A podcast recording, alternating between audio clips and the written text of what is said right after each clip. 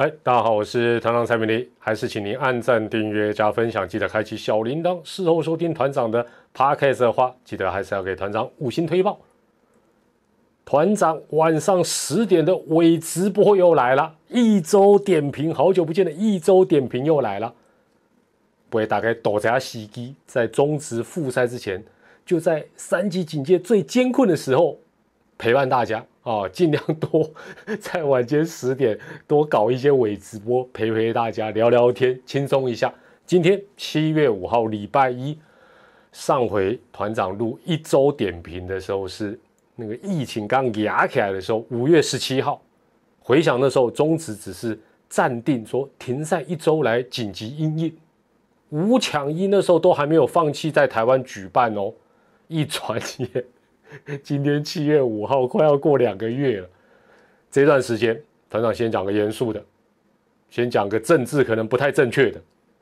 我们什么事、什么事情这一段时间都可以忘记，但是千万不要忘记，每一个数字都代表一个宝贵的生命。没有什么他应该自然死亡的，没有这种事情。好了，这就不讲了，先校正回归今天的主题。今天的一周点评啊，要跟大家点评的有三个部分，主要是三个部分。第一，大股详评；第二，中职选秀；第三，中职的复赛，重点是在大股详评啊。那虽然团长美国职棒非常没有研究哦，但是呢，还是从团长的观点跟大家聊一聊最近比神还要神的大股详评。那聊聊对他的看法，聊聊一些大股的现象。首先，第一点。直接切入正题啦。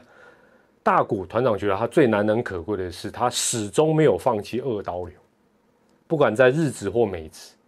老实讲，他专攻一个项目发展，不管是投或打，都是很合理而且很务实的选择，而且一样会是非常优秀的球员。但是他就不会像现在这样缔造传奇。那我觉得这个部分，除了他绝对是百年一见的。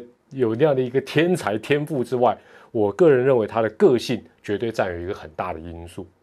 第二点，大谷的天赋之外的努力哦，就说大家都说啊他是天才，百年一见、千年一见的奇才之外，他异于常人的努力，绝对也是缔造传奇的一个关键。像团长这种平凡人，我不要讲团友啦，像我们这种平凡人，不要说跟大谷一样。我们有他三层的运动条件就好，三层，颜值就算颜值跟他差很大，恐怕我们的第一志愿还是什么？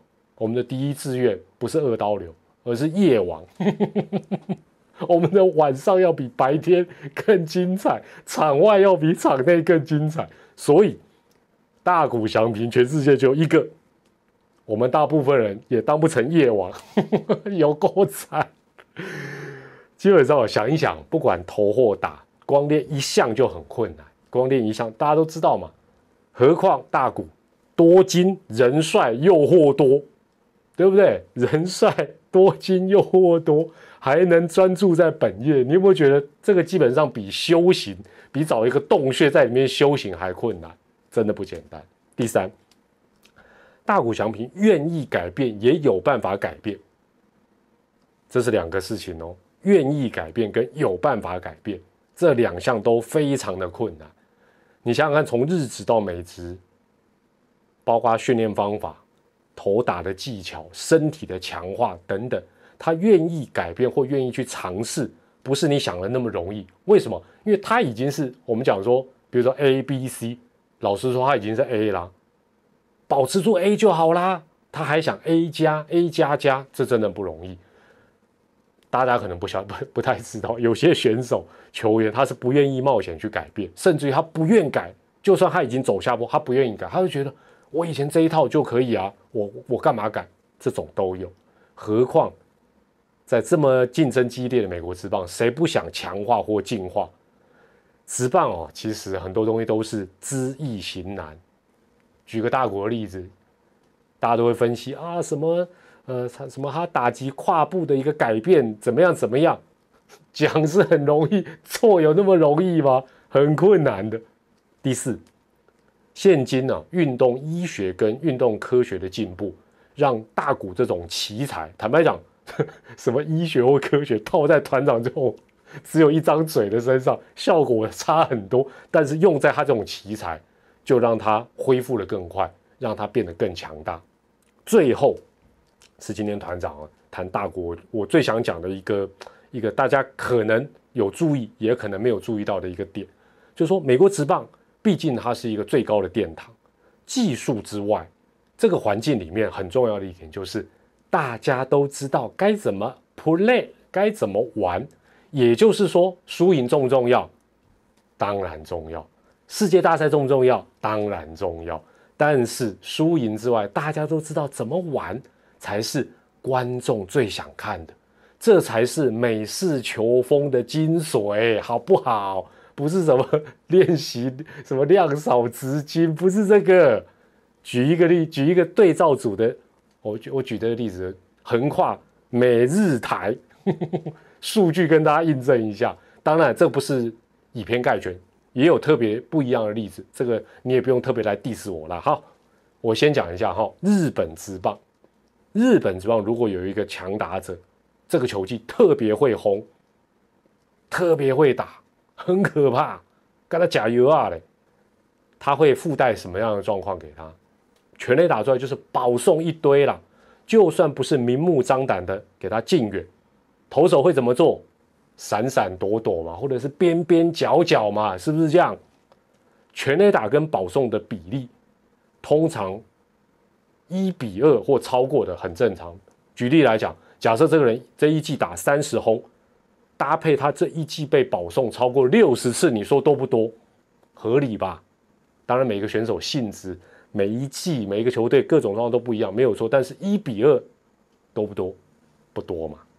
来来来，来看怎样？大谷翔平现在的数据，目前他三十一轰，截至目前为止三十一支全垒打，有没有搭配六十次保送他？没有，五十次都不到。加上近远才四十一次，哦，也就加上故意四坏才四十一次。换句话讲，比例是多少？有没有一比二？当然没有，是三十一比四十一。当然，这个才是球季啊，明星赛之前目前还没到，还不到一半但是这个比例三十一比四十一，这代表什么？这代表能够站上大联盟投手丘的这些这个来自全世界各地的妖魔鬼怪，如果他没有那种啊。你多厉害，大谷翔平，你多厉害，二刀流，你给我放马过来！如果没有这种尬词、跟气势、跟策略以及做法，大联盟就不是大联盟了。打工丢不丢？丢啦！这类的事情呢，其实在全球高阶的职业运动是屡见不鲜，还在进行，正在准备要打这个最后的这个总冠军战的 NBA，不就是这样子？不信你问张立群。如果只重输赢，很多职业运动其实这个不不只是棒篮足，什么都一样，很多记录根本不会产生，因为大家只重输赢嘛，就躲啊，就去想办法搞它。中职哈这个部分基本上改变很多哦，中职这部分改变很多。早期呢，基本上也是只重输赢，能闪则闪，闪到你难以想象哦。所以我日子我跳过，直接讲中职。早期也是这样，这个这样的例子哦，真的，你你一听你就觉得真妙。怪力男有没有听过？那时候你还小，但是你一定曾经有听过怪力男这个洋将。他是一九九八年，一九九哦，想想也差不多二十多年前哦。一九九八年中职的全垒打王，那一年他刚好打三十一轰，但他是一季啦，现在是大股赛不到一季。哎，你看我这例子。多巧妙，都是三十一轰，让你比较好理解。他搭配保送多少次？三十二次，骗你的啦，怎么可能？三十二次是没错，但是是故意四坏就 三十二次。另外还有正规的四坏球保送六十五次，好不好？我买一送一啦，一支全垒打搭配一个故意四坏，这个比例你想想看，跟今年的大谷翔平差多少？当然，日子你也可以自己去查记录。有些人是这样，有些人比较不是这样。他有一些不同的背景。但是我举怪力男这个例子就知道说，你看他三十二加六十五是九十七次的保送，跟他那一年全垒打三十一支来比，比例是超过一比三。所以前几天大谷翔平不是被精英队单场两次禁远，现场会虚一样嘛？因为大概来那个，我觉得主客场当然是一个原因之外，就是说我们花钱进场，或者是看大联盟的转播，不是要看你闪啊，好不好？要看你要跟他对决，要看你想办法把大谷翔平三振，这才好看嘛。所以技术含量高又懂得怎么秀的美国职棒，确确实实是大谷翔平这种说实在是一个世界级的不世出的人才，一展身手的舞台。大家讲丢不丢？丢啦，好了，这是大股的部分，给大家这个，这是团长，我相信很多内行人大概也都知道这样的一个状况啊，提醒大家，跟大家分享一下。那接着点评一下，还是有关中职的话题了。先聊一下选秀，先聊一下选秀。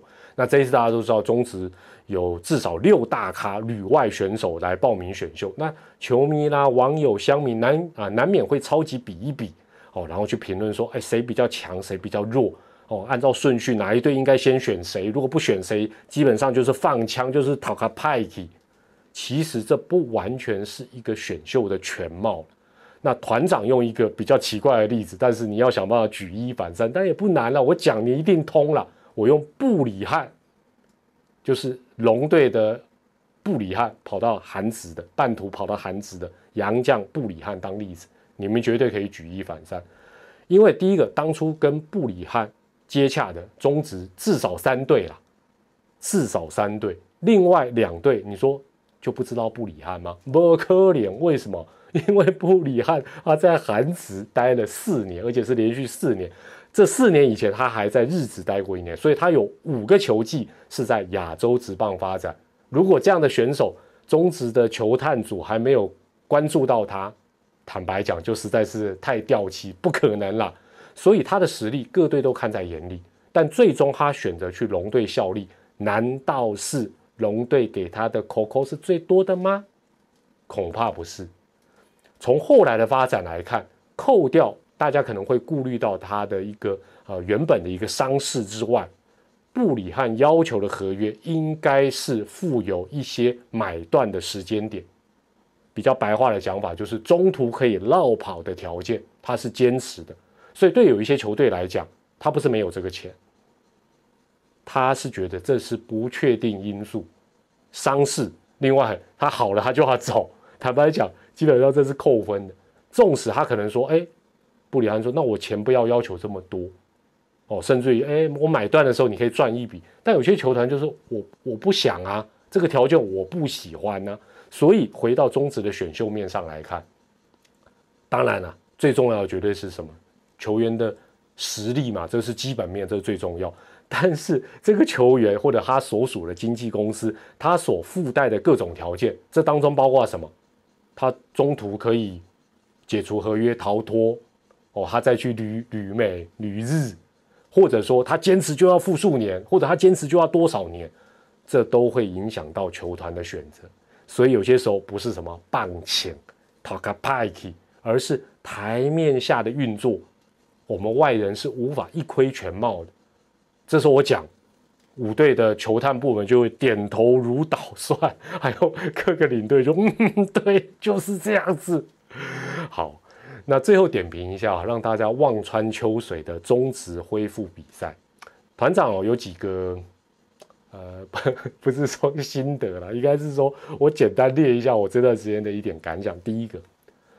团长觉得中职不该被当做一般的娱乐业看待，不该，绝对不该啊！不然以后哪一个大人物跟我讲说他是国球，我就叫你滚，对不对？你叫国球叫假的，叫国球，然后把它当做一般娱乐业，阿你干丢。第二，要长期跟疫情共存抗战之下，中职。在比较高规的防疫标准下的一个恢复运作，它也可以当做一个社会的标杆跟示范。什么标杆跟示范？简单来讲，就是说你不能够说我要恢复比赛，然后我防疫哩哩啦啦，或者成为破口。反过来，你你立一个标准，但你说这个标准是不是像大家想象什么泡泡那么高标，坦白讲已经蛮接近。而且团长过去几集影片也讲到，我们很多行业没有中职这么高标啦，都在运作，每天还可以啊自行上下班，周六日还可以出去啪啪走，没错吧？哎，中职是连饭店旁边的小七都不能去，哎，好不好？可以当做社会的一个跟疫情共同长期抗战的标杆跟示范。我认为这是让中职能够尽快复赛一个很重要的意义。第三，团长在这个频道的社啊这个社群也讲到这个事情，就是说中职如果赛程缩水，甚至有些人说啊不要打不要打，吃亏最大的是谁？啊，不是最近上。未来体育台 NBA 的赛后的访问的最会谈的神权这种高薪的啦，绝对是那些希望薪资能成长，甚至于是二线的，还有薪水低的。你想想看，这些人如果今年没有表现的舞台，他明年怎么谈薪水啊？球技直接解说他怎么谈薪水，他不被砍就不错啦。那高薪的球员就算维持不变或者砍一点点，他还是高薪球员呢。所以团长一直是关心弱势啊，好不好？也关心神权啊。第四，要让民众不要一直观看会产生民怨的政论节目，最好的方法除了疫苗赶快进来，让大家普遍赶快施打之外，就是晚间要让大家看到丰富多变又有趣的中华之棒嘛，对不对？看中华之棒就不会去看那些乱七八糟的政论节目，大家讲对不对？好了。哎，这也只能够抱怨到这样子啦，也希望能够尽快的帮大家来服务啦。本周的一周点评在这边告一个段落，我是团长蔡米黎，最后还是祝大家健康、开心、平安。下周的一周点评再会喽，拜拜。